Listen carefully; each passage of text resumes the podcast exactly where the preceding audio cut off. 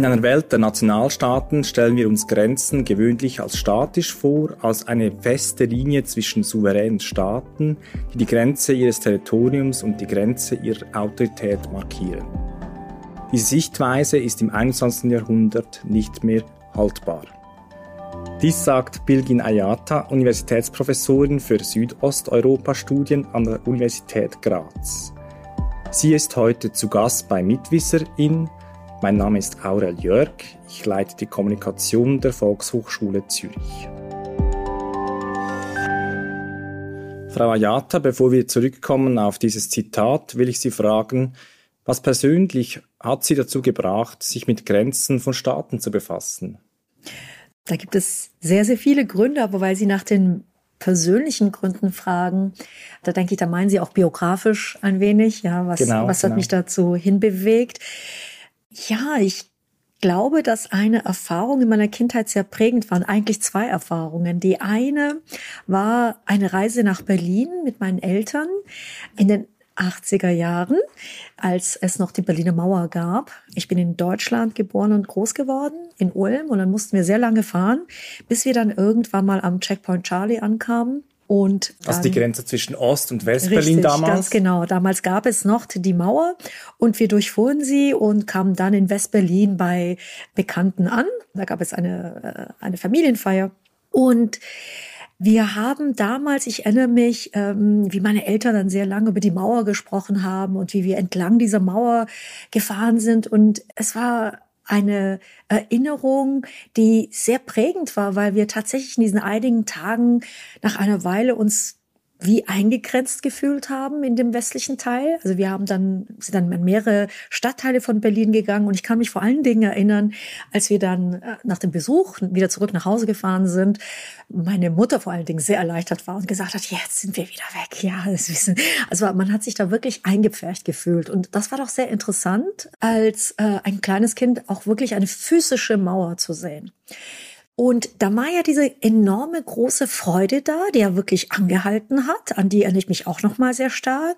Und dann kippte das Ganze in den frühen 90er Jahren, wo dann diese Euphorie sehr stark in eine Diskussion von Grenzschutz, das Boot ist voll, die Frage der Einwanderung und Flucht eine ganz, ganz andere Dimension erhielt. Also ich habe das tatsächlich auch biografisch miterlebt und mitverfolgt und fand das natürlich sehr interessant, wie zum einen eben Mauerfall, das Öffnen tatsächlich Freiheit und Freude sozusagen ermöglicht und ermöglicht, dass Menschen zueinander kommen und sich besuchen können und so weiter. Man hat ja damals noch diese ganzen emotionalen Bilder noch im Kopf.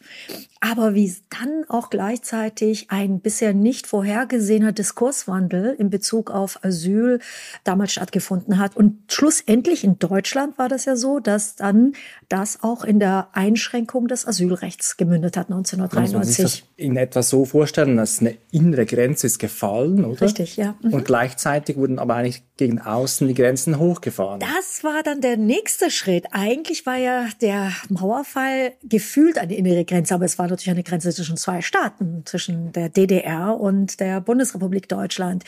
Dieser Prozess, den Sie jetzt beschrieben haben, der trat ja dann Mitte der 90er ein mit dem Schengener Raum.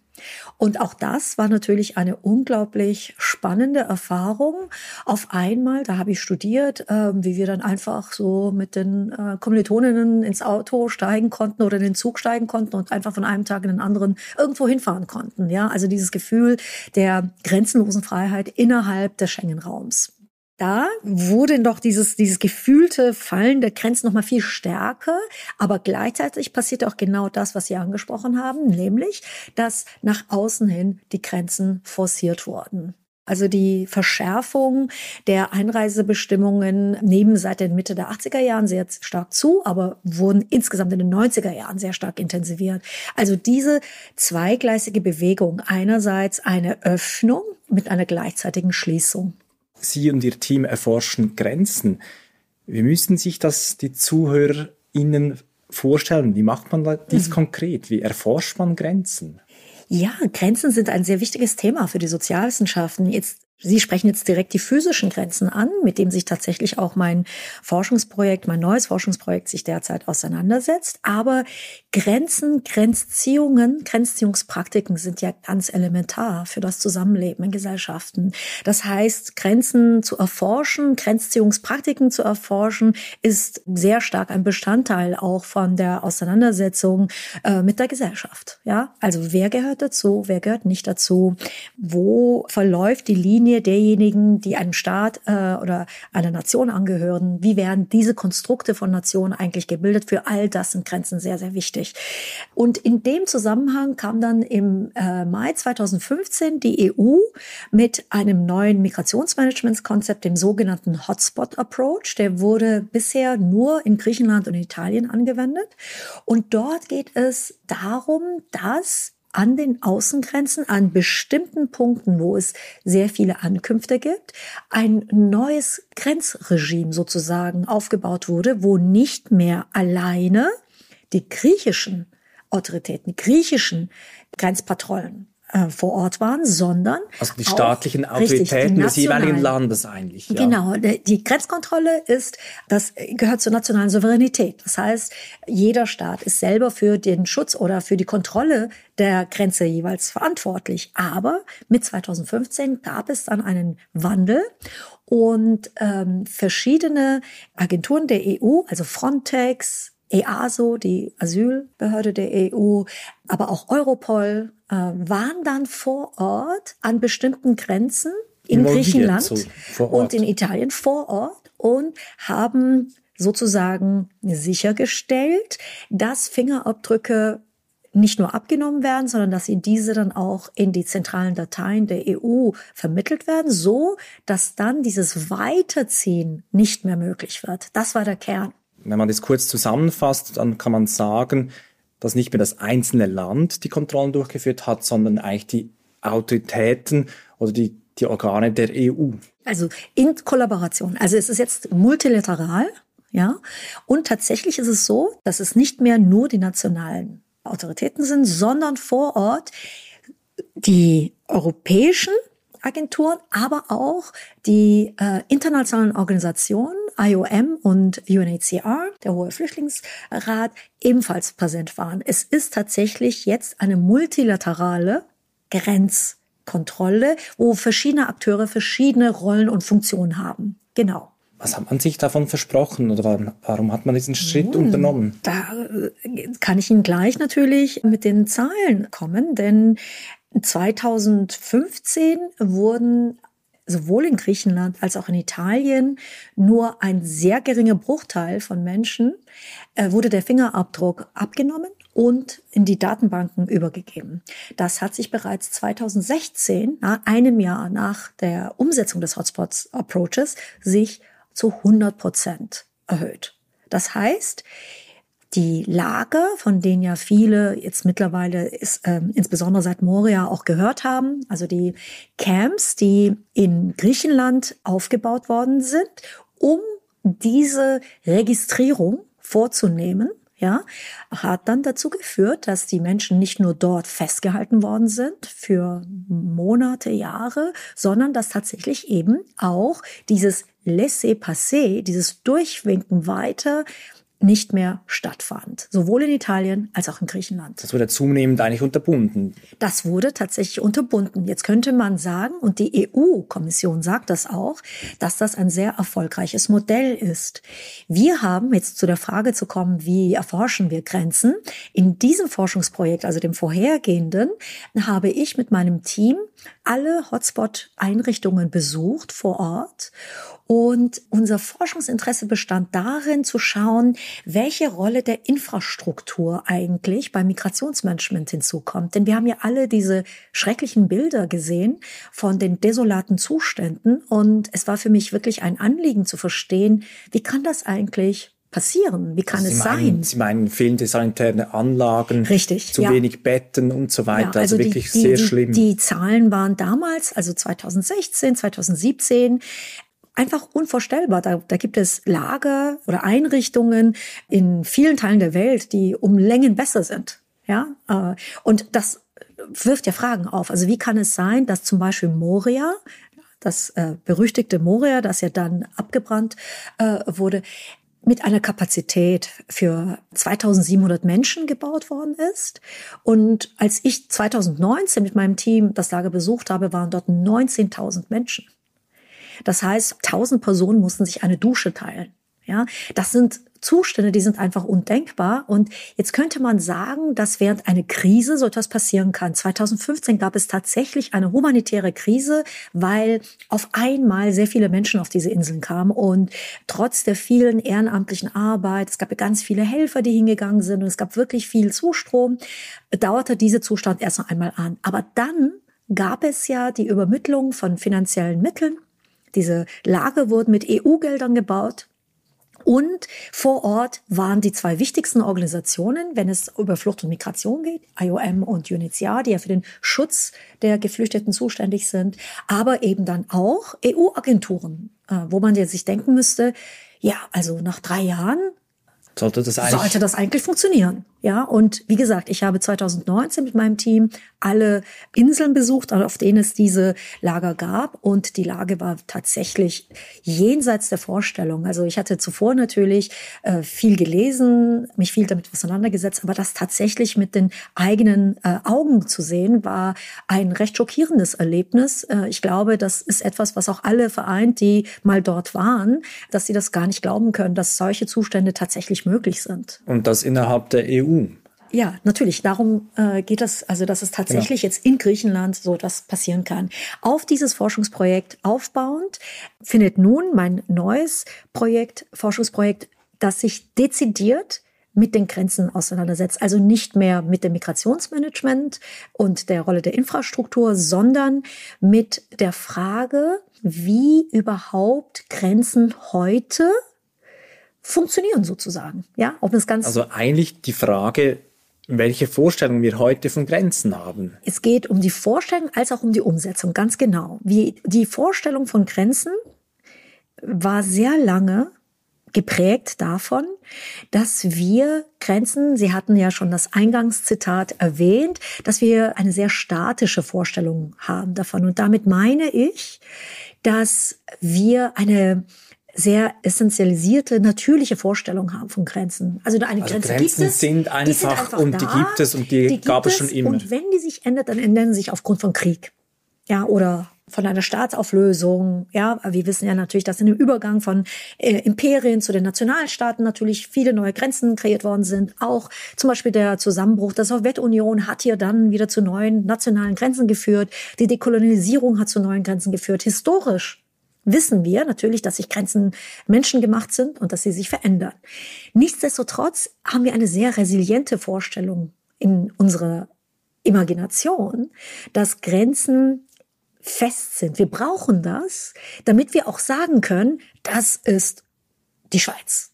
Das ist Österreich, das ist Deutschland. Wir brauchen diese, diese statische Vorstellung, um auch davon die sehr wichtigen politischen Konzepte der Souveränität abzuleiten. Ja?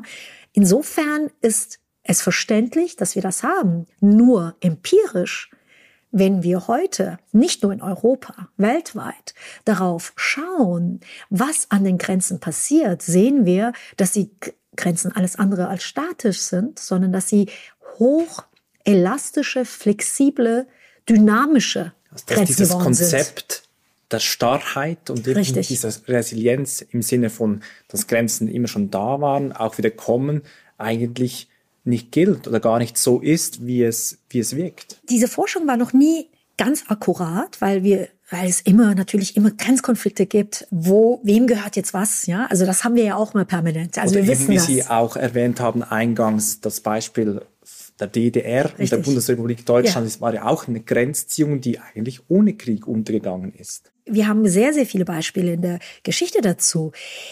Jetzt möchte ich aber trotzdem behaupten, dass wir trotzdem an einem, einem Punkt sind, wo wir, wo es nicht mehr nur darum geht, ja, das war schon immer nicht ganz akkurat, ja, aber es war halt eben, wir konnten das generalisieren und damit konnten wir dann einfacher damit umgehen.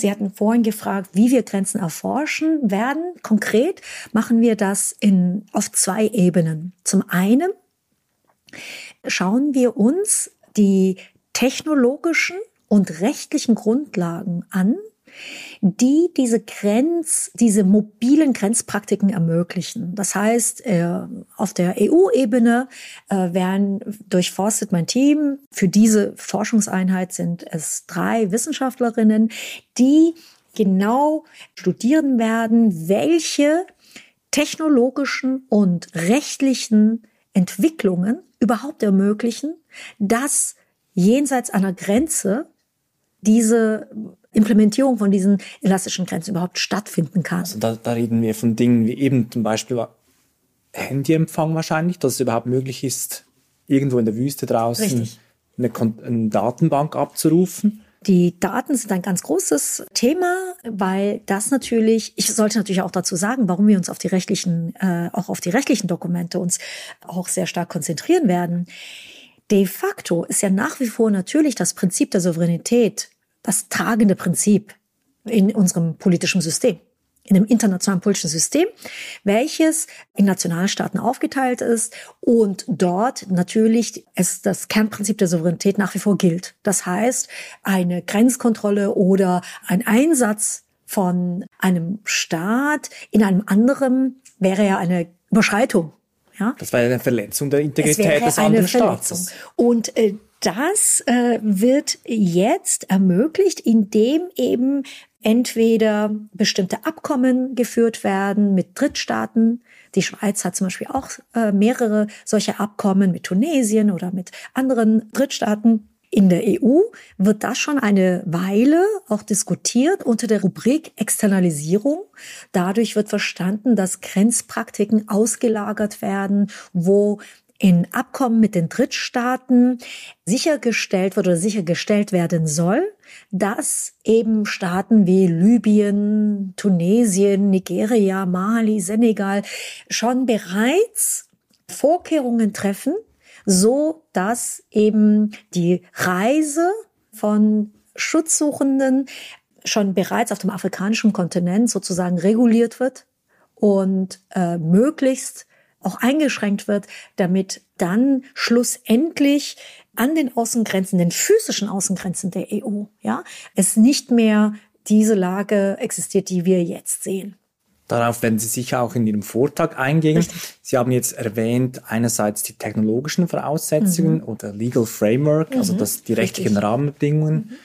Das ist die eine Ebene und Sie haben von einer zweiten Ebene noch gesprochen. Richtig. Wir möchten natürlich auch erforschen, was diese elastischen Grenzen für die Menschen, die in diesen Grenzregionen leben, eigentlich bedeuten. Was bedeutet es eigentlich dann an bestimmten, sagen wir mal, kritischen Zonen zu leben, die in denen diese Implementierung von äh, einer immer stärker fast militarisierten Grenzkontrolle, wie das das Leben, die Gesellschaft, die vor Ort ist, verändert. Und da wollen wir natürlich nicht nur allein auf die Bevölkerung schauen, die schon dort lebt, sondern wirklich tatsächlich auch erforschen, was das mit für alle Beteiligten ausmacht. Das heißt, wir werden uns hier auf drei äh, Feldstudien uns konzentrieren. Zum einen die griechische Insel Samos, auf der wir schon in einem vorhergehenden Projekt äh, wir schon bereits Forschung betrieben haben. Da haben wir die Möglichkeit, sozusagen über eine Langzeit jetzt noch zu verfolgen, wie die Implementierung, die Präsenz von eben diesen verschiedenen Akteuren NGOs, internationale Organisationen, EU, Frontex, ähm, sehr starken, wie verstärkte Präsenz von griechischen Militärs und Bürokratie, die dann vor Ort ist. Was macht das eigentlich mit dieser Region? Und genau, und äh, ich dann noch zwei, das wäre in Griechenland, in, auf Samos. Dann ist eine weitere Studie, Feldstudie in Tunesien das ja auch ein ganz wichtiger Dreh- und Angelpunkt ist. Da wird es um die Provinz Mednin gehen, die direkt an der libyschen Grenze ist. Und eine dritte Fallstudie zu den Kanarischen Inseln. Wir werden in Teneriffa auch eine Ethnographie durchführen. Das ist jetzt noch in der europäischen Öffentlichkeit noch ein bisschen unbekannt, möchte ich mal sagen, oder es wurde darüber noch nicht sehr viel gesprochen, aber die Kanarischen Inseln erfahren jetzt eine sehr, sehr hohe Anzahl von Ankünften und wir können eine Verschiebung der Migrationsrouten von der griechischen, also von der östlichen und zentralen Mittelmeerregion nun viel stärker auf die westliche Region verfolgen. Und das ist gleichzeitig auch eine der tödlichsten Überfahrten. Und es gibt ganz, ganz viel Debatten auf den Kanarischen Inseln, wie mit dieser Situation umzugehen ist. Und das wird dann auch unsere dritte Studie. Das wird auch einfließen in Ihre Forschung, mhm. wo Sie eben unter anderem, wie Sie es ausgeführt haben, so eben untersuchen werden, wie die Migration ganz konkret auch vor Ort das Zusammenleben der Menschen strukturiert und beeinflusst. Ja, ich möchte aber, wenn ich da gleich ein bisschen korrigieren darf, weil das ist mir tatsächlich ein großes Anliegen. Wir möchten erforschen, was die Grenzpolitiken macht, nicht die Migration. Es ist ja nicht äh, an sich der Aspekt der Migration, sondern die Frage, wie diese zunehmende Militarisierung der Grenze, was diese vor Ort auf einer soziopolitischen Ebene dort auslöst. Danke für diese Korrektur. Sie ist wichtig. Sie meinen damit nicht, was die Migration auslöst, sondern eigentlich der ganze Apparat, der Richtig. um diese Migration herum gebaut wird. Ja. Nun, Frau Ayata, Sie halten Ihre Vorlesung im Rahmen der Ringvorlesung Die Zukunft der Europäischen Union. Sie haben dabei schreiben Sie von der Festung Europa. Was meinen Sie damit ganz genau? Oder was können die Zuhörerinnen und Zuhörer mhm. erwarten von Ihrer Vorlesung, die Sie erhalten werden? Ja, zum einen freut es mich, dass dieser Vortrag tatsächlich bei der Ringvorlesung die Zukunft der Europäischen Union stattfindet. Ich denke tatsächlich, dass die Frage der Grenze und der Grenzpolitik tatsächlich im Herzen der Zukunftsfrage für die Europäische Union steht. Zum einen ist es tatsächlich, äh, ist ja die Frage von Asyl und Migration zu einem sehr großen Konflikt in der, innerhalb der Europäischen Union geworden, wo auch immer wieder diskutiert wird, ob diese Union überhaupt noch sozusagen weiterhin existieren kann. Ja. Das ist zum einen daher sehr wichtig. Sie ist aber auch meines Erachtens deswegen tatsächlich eine Kernfrage für die Zukunft, weil wir als Gesellschaft sozusagen auf dem europäischen Kontinent uns schon überlegen müssen, was die Konsequenzen sind, wenn oder wie wir dieses zunehmende Dilemma von Grenzschutz und Menschenrechte verhandeln. Das ist eine Frage der Demokratie und daher steht sie ganz klar im Zentrum der Zukunftsfrage. Es wird erwartet, dass in den nächsten Jahrzehnten eine viel größere Migrations Zunahme aus den Ländern stattfinden werden, die von der Klimazerstörung noch viel stärker betroffen sind. Das ist jetzt schon keine Zukunftsmusik, das ist tatsächlich jetzt schon auch ein Fluchtgrund, ein Migrationsgrund für etliche Menschen, die in Ländern leben, wo es nur noch Dürre gibt, wo die Subsistenzwirtschaft nicht mehr aufrechterhalten werden kann. Aber das wird sich ganz klar noch erhöhen. Und dann ist wirklich die Frage, die wir uns stellen müssen, wollen wir, wie weit soll nun die Militarisierung von Grenzen tatsächlich voranschreiten? Wie hoch werden, sollen diese nicht sichtbaren Mauern sozusagen aufgebaut werden? Das Konzept Festung Europa oder der Begriff Festung Europa hat sich sehr stark unter kritischen Aktivistinnen und, und auch Migrationsforschung etabliert. Und es wird dabei symbolisch eben bezeichnet, wie sich die, wie sich Europa einfach sich sehr stark abgegrenzt wird, dass es diese großen Schutzwälder rumgibt.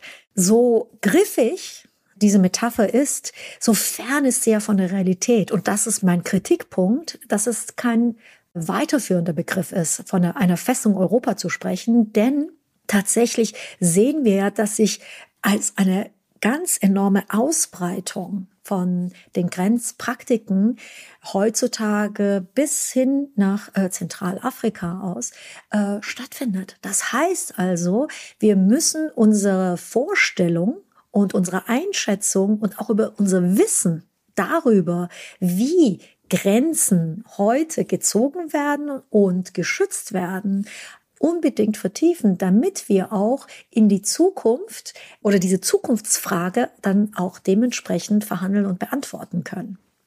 Und das können wir nur meines Erachtens, wenn wir uns von diesem statischen Begriff verabschieden und die Grenzen tatsächlich als dynamische, mobile, elastische Grenzen verstehen. Und auf das werde ich dann in meinem Vortrag detailliert eingehen. Mit anderen Worten, Sie möchten mit Ihren Begrifflichkeiten auch zur Versachlichung der Debatte beitragen. Richtig. Und das ist ja eigentlich eine klassische Aufgabe der Wissenschaft letztlich. Ja, die ist mir sehr wichtig. Und ich glaube oder ich hoffe, es gibt ja auch jetzt immer wieder Debatten über die Rolle der Sozialwissenschaften in der Gesellschaft. Ich hoffe, dass ich eben mit diesem Beitrag noch dazu das verstärken kann, zu zeigen, warum wir eben auch diese Wissenschaft brauchen, um uns mit diesen Fragen fundierter auseinander und sachlich auseinanderzusetzen. Bilgin Nayata, vielen Dank für das Gespräch. Ich bedanke mich.